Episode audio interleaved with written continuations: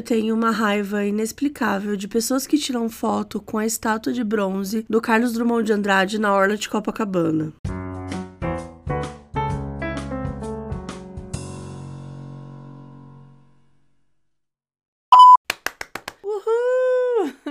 Gente, depois de dois anos produzindo vários conteúdos no nosso podcast, a gente tá lançando o livro, o Modus Operandi, um guia de true crime. E assim, a gente vai falar muito sobre as diferentes partes ali do, do, dos casos criminais. Então, vai do delito até a investigação, tem julgamento, tem análise do perfil, é, o que acontece depois que uma pessoa é presa, enfim. Para você que ama o gênero, quer conhecer um pouquinho mais, o livro chega dia 21 de junho nas livrarias, mas você já pode garantir o seu agora porque tá em pré-venda. O link tá na descrição do episódio.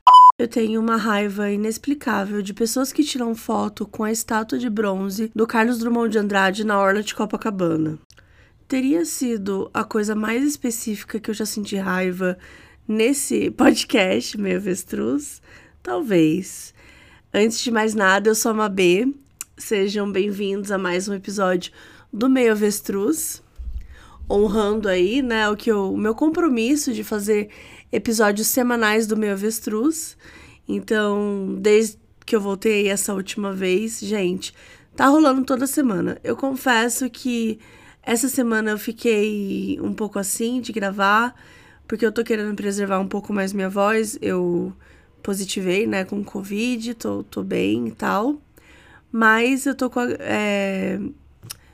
Eu não digo que eu tô rouca, mas a minha voz tá um pouco diferente. Então eu tô também tentando dar uma poupada. Então eu não ia gravar o meu avestruz essa semana, mas eu senti muita vontade. Então eu resolvi gravar. É, e aí eu pensei em falar sobre essa raiva que eu tenho. Para quem não sabe, tem um, existe uma estátua, né, do Carlos Drummond de Andrade na orla de Copacabana, né? Isso é um, um fato, um acontecimento. É, fato este que eu nunca.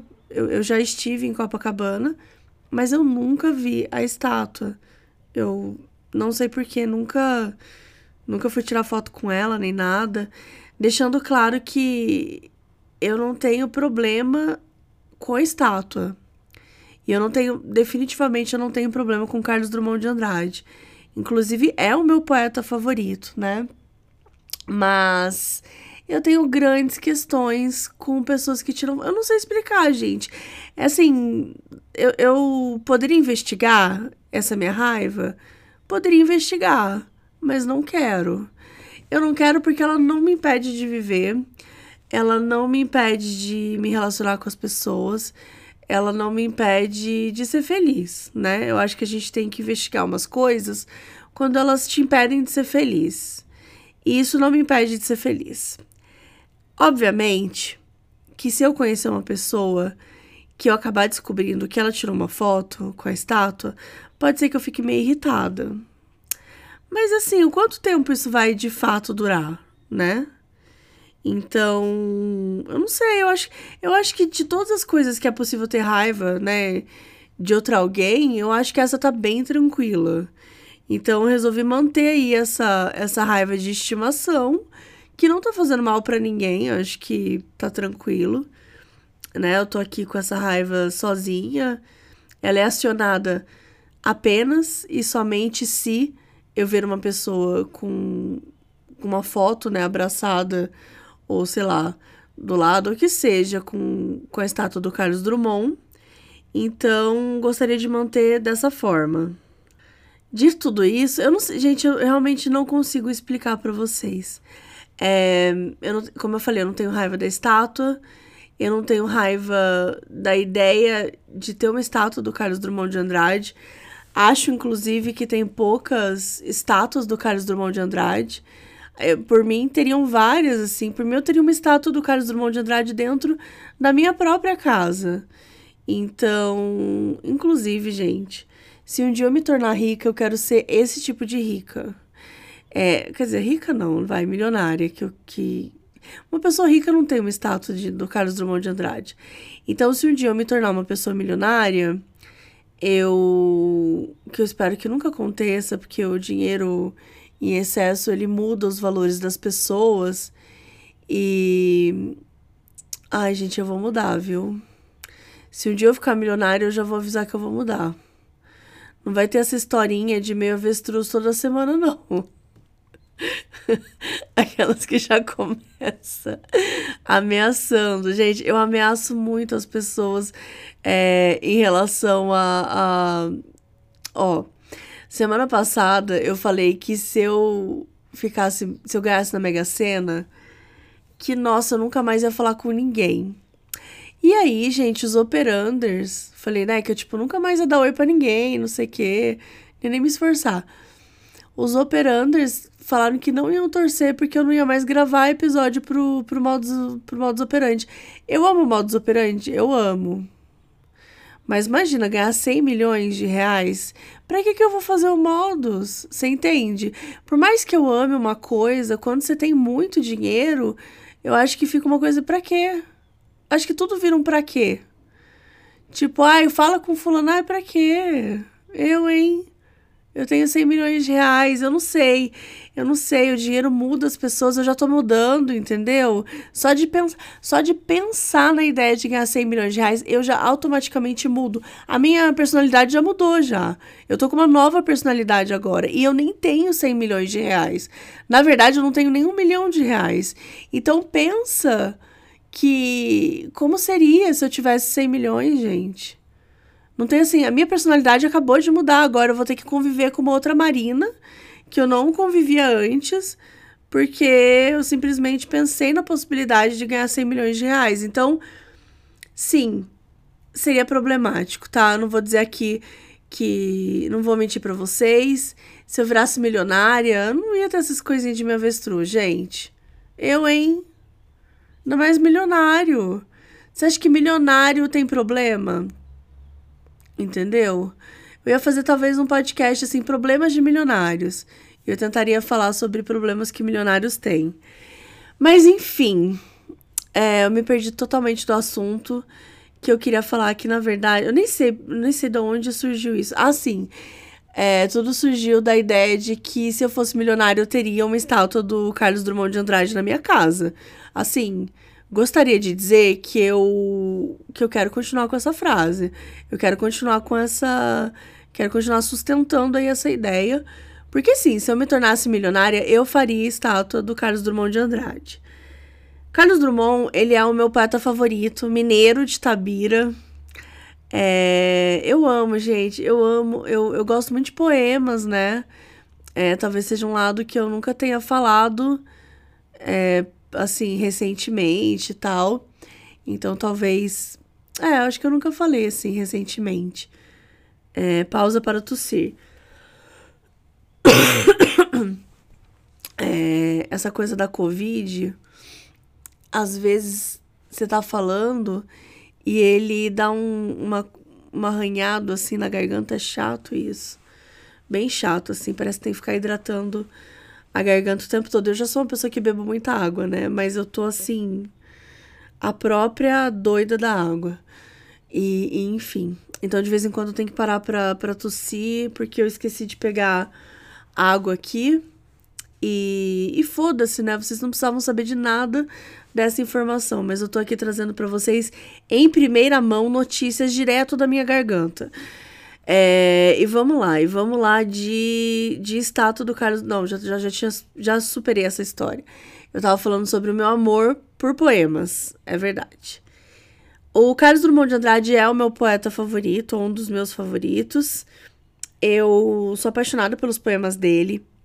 O meu favorito é o Explicação, que ele tenta dar uma explicação sobre o que é escrita para ele, né? Que para mim, a primeira vez que eu li esse poema, que eu me lembro bem, eu tinha oito anos de idade e eu fiquei fascinada. E hoje, se eu ler hoje, eu acho que eu vou ficar fascinada também. Porque é isso, né? Acho que é isso que, que a escrita faz com a gente. O fascínio, ele não vai embora, ele perdura. E eu sou muito. Eu sou muito obcecada com essa ideia de duração. O Carlos Drummond de Andrade, ele não queria ser esquecido, né? Ele tinha medo de ser esquecido. Isso é uma coisa que é muito louca, né? a gente fala. Peraí, pausa pra tosse da Covid. Inferno.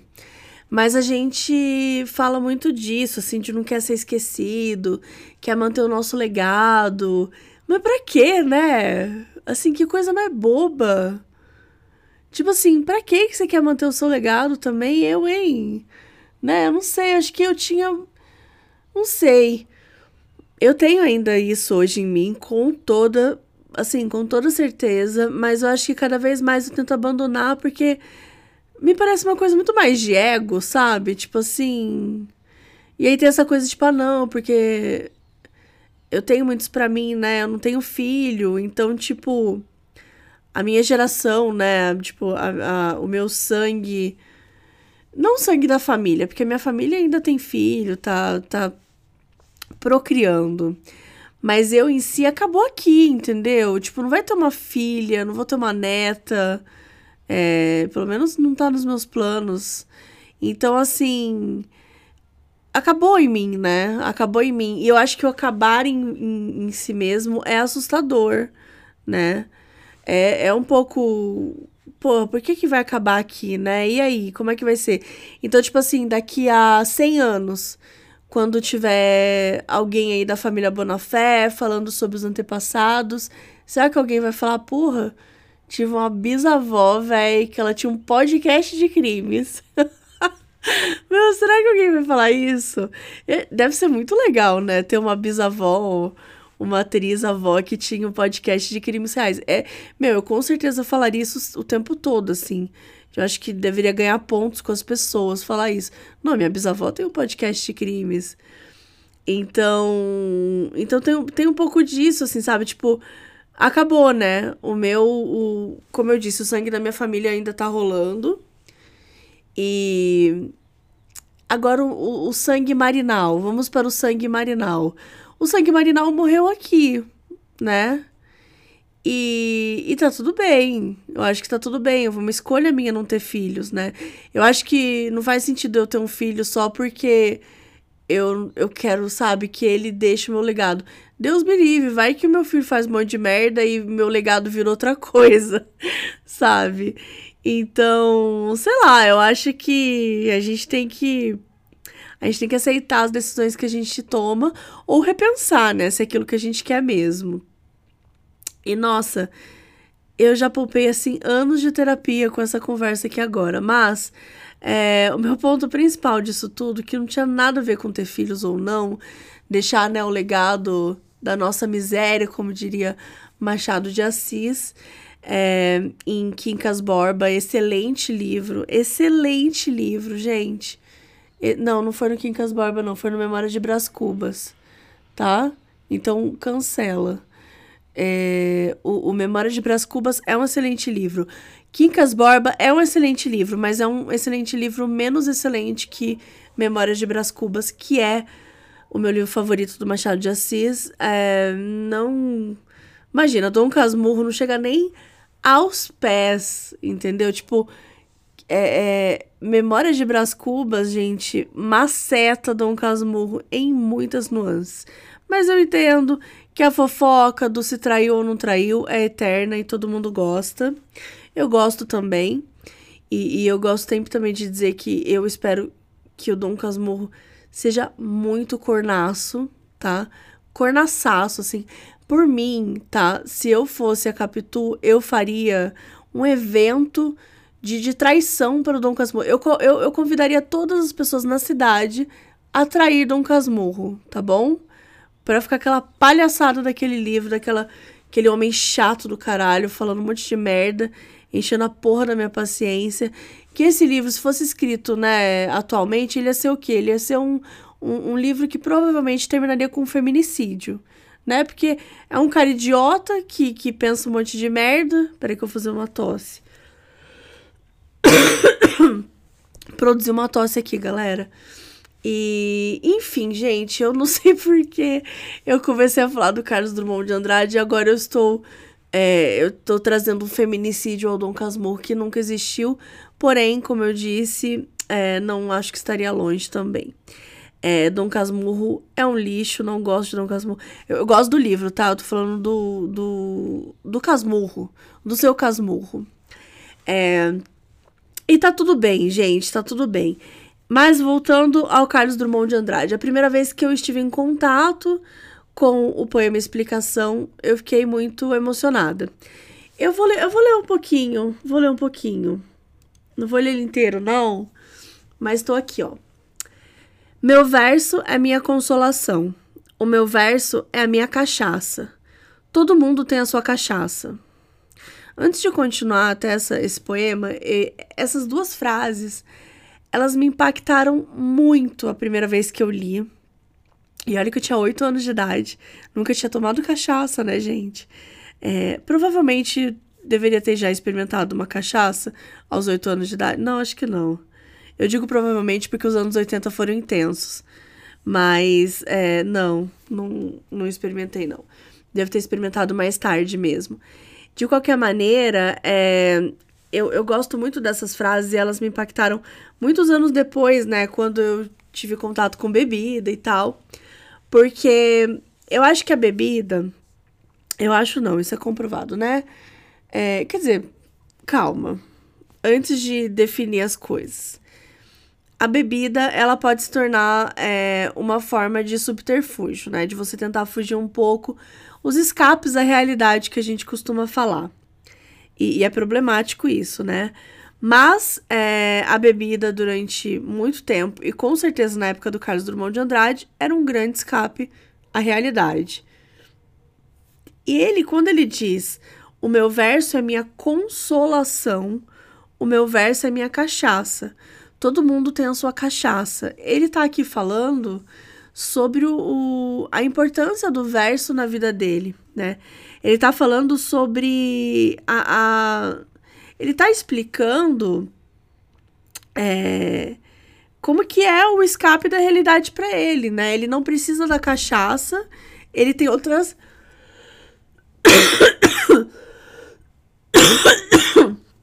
Desculpa, gente, tive que produzir outras, outras tosses aqui. Ele tá falando sobre é, a importância, né, como válvula de escape para ele, a escrita, né? Que é o único motivo de viver dele, né? Aprendendo, assim, que ele, ele tem consciência por meio da escrita, ele se torna vivo por meio da escrita. Isso eu acho muito bonito. Isso eu acho muito bonito. Tipo, é, essa consciência mesmo, assim, que eu acho que foi uma consciência que eu ganhei muito nova da importância da escrita para mim. Porque eu não sou uma pessoa que eu consigo me expressar é, através das palavras ou visualmente do jeito que eu gostaria sempre. Pelo contrário, acho que eu aprendi a me expressar de, de várias formas. E, e nem sempre é o normal, assim, por assim dizer, né? Tipo, o próprio meu avestruz, gente. Quem é que ouve isso aqui e pensa que a pessoa é normal? Mas é, eu, na, na, eu me encontrei nas palavras, né? Eu me encontrei no, no, não no poema, né? Eu já cheguei a fazer, escrever poema, inclusive. É, mas não, não foi não, não é realmente a minha pegada, mas assim, eu me encontrei na escrita, né?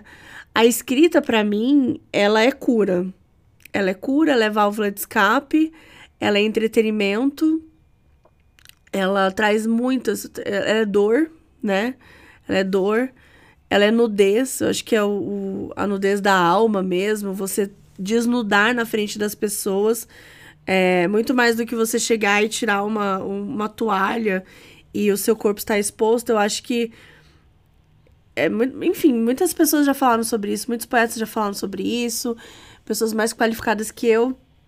Como escrever é desnudar a alma, né? Você está entregando ali um pedaço seu para o mundo. E isso é muito valioso, isso é muito importante. Então, faço das palavras do Carlos Drummond as minhas, que, que sim, o, o meu verso é a minha cachaça, é a minha consolação, né? É a forma que eu tenho para me manter. E, e, e ele continua, né? Para beber, copo de cristal, canequinha de folha de Flandres, folha de taioba, pouco importa, tudo serve. Para louvar a Deus como para aliviar o peito. Queixar o desprezo da morena, cantar minha vida e trabalhos, é que faço meu verso. E meu verso me agrada. Meu verso me agrada sempre. Ele às vezes tem o um ar sem vergonha de quem vai dar uma cambalhota, mas não é para o público, é para mim mesmo essa cambalhota. Eu bem me entendo. Não sou alegre, sou até muito triste. A culpa. Pera que eu me perdi. A culpa é da sombra das bananeiras do meu país, essa sombra mole e preguiçosa. Há dias em que ando na rua de olhos baixos, para que ninguém desconfie, ninguém perceba que passei a noite inteira chorando. Então ele fala um pouco, enfim, de uma forma geral da vida, ele traz algumas coisas corriqueiras, e aí ele fala. E aí ele tem, chega numa parte que eu gosto muito, que ele fala: E a gente viajando na pátria sente saudade da pátria. Quem me fez assim foi minha gente e minha terra, e eu gosto bem de ter nascido com essa tara. Para mim, de todas as burrices, a maior é suspirar pela Europa. A Europa é uma cidade muito velha, onde só fazem caso de dinheiro, e tem umas atrizes de pernas adjetivas que passam a perna na gente. Francês, o italiano, o judeu falam uma língua de farrapos. Aqui, ao menos, a gente sabe que tudo é uma canalha só. Lê o seu jornal, mete a língua no governo, queixa-se da vida. A vida está tão cara. E no fim dá certo.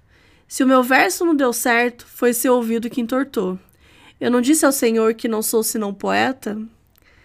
Então, essa consciência toda aqui que ele traz de como, é, né, ele fala que não é feliz, que, que na verdade ele é até muito triste. Quer dizer, o, o verso nem sempre é para entreter, nem sempre é felicidade, mas é o escape dele, a forma com, com que ele conseguiu se encontrar no mundo, se relacionar com o mundo e com as outras pessoas. E, e eu me enxergo muito nisso, porque eu consigo me relacionar com o mundo através do meu texto, através das minhas palavras, né? Eu, eu me sinto muito mais próxima e me sinto mais conectada e até acolhida, porque de certa forma eu passei muitos anos da minha vida me sentindo que eu não encaixava, né, em nenhum lugar. E, e muitas vezes a única o único sentido assim que eu via para encaixe era na escrita. Então é isso, gente. Eu não, não sei, acho que eu fui longe demais nesse episódio. E eu apenas queria dizer que, embora eu odeie quem tira foto, tá? Vamos deixar claro que odeio o ato de tirar foto. Eu gosto muito do Carlos Drummond de Andrade. E queria, queria, nossa, que saudade que deu de, de voltar para essa época, de ler mais Carlos Drummond de Andrade. Já li muita coisa dele. É, os, os poemas são lindos, acho que a, a forma dele muito. Muito. Como posso dizer? Não, não chega a ser visceral, porque não é tão violenta, mas muito consciente de enxergar o mundo. É muito interessante e muito me apetece. Então é isso, gente. Esse episódio ficou enorme, mas eu espero que vocês tenham gostado e até a próxima semana.